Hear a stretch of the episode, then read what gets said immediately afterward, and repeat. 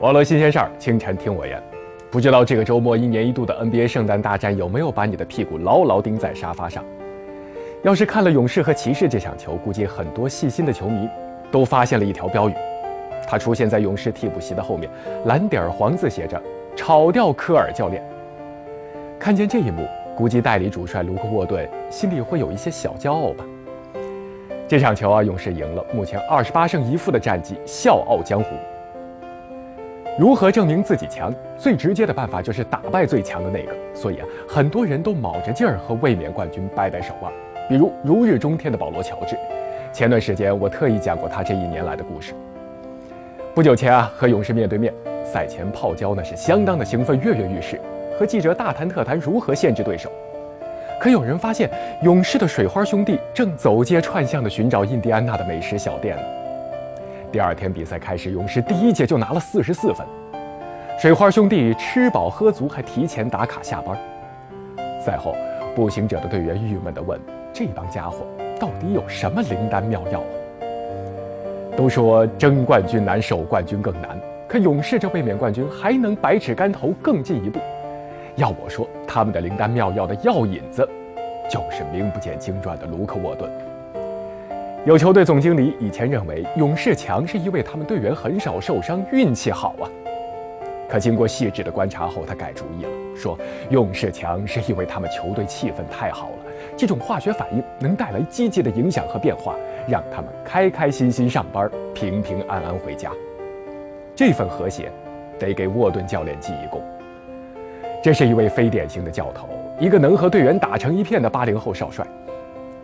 有一次训练馆里，队员格林抱怨训练安排不合理，沃顿立马暂停，耐心地跟他解释。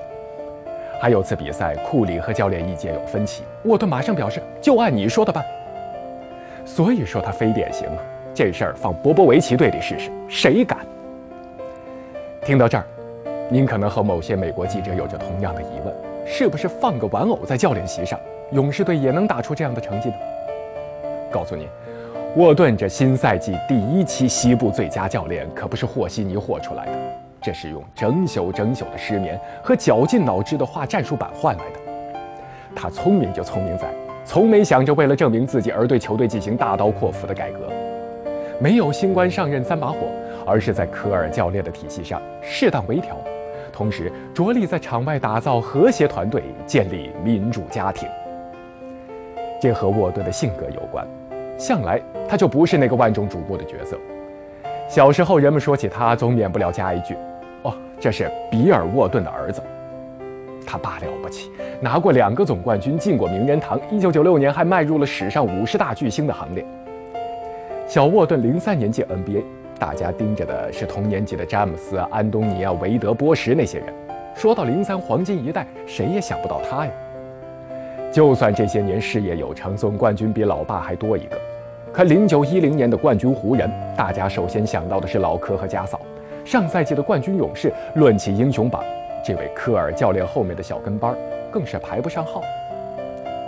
直到今年夏天，史蒂夫·科尔因为手术以及随后的并发症请了长假，大牌助教金特里又另攀高枝，卢克·沃顿才得到了露脸的机会啊！两个月下来就输了一场球。接下来问题来了，根据 NBA 的规则，这位代理教练创纪录的成绩算在了科尔的头上，沃顿自己执教成绩还是空白。所以啊，科尔没事就在赛后发短信逗他说：“感谢你又帮我赢了一场。”有没有感觉和职场菜鸟的情况一样一样的呢？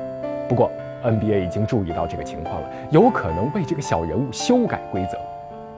如果把这段时间勇士的成绩还给沃顿，他可了不得了。史上胜率最高的教练，目前是恐怖的数字，百分之九十六点六。早年间，科比就开玩笑说，小沃顿会是下一个禅师杰克逊。或许有一天，当年的玩笑会成为现实。或许有一天，人们再介绍比尔沃顿的时候，会在老爷子显赫的战绩后加上一句：“这是卢克沃顿的父亲。”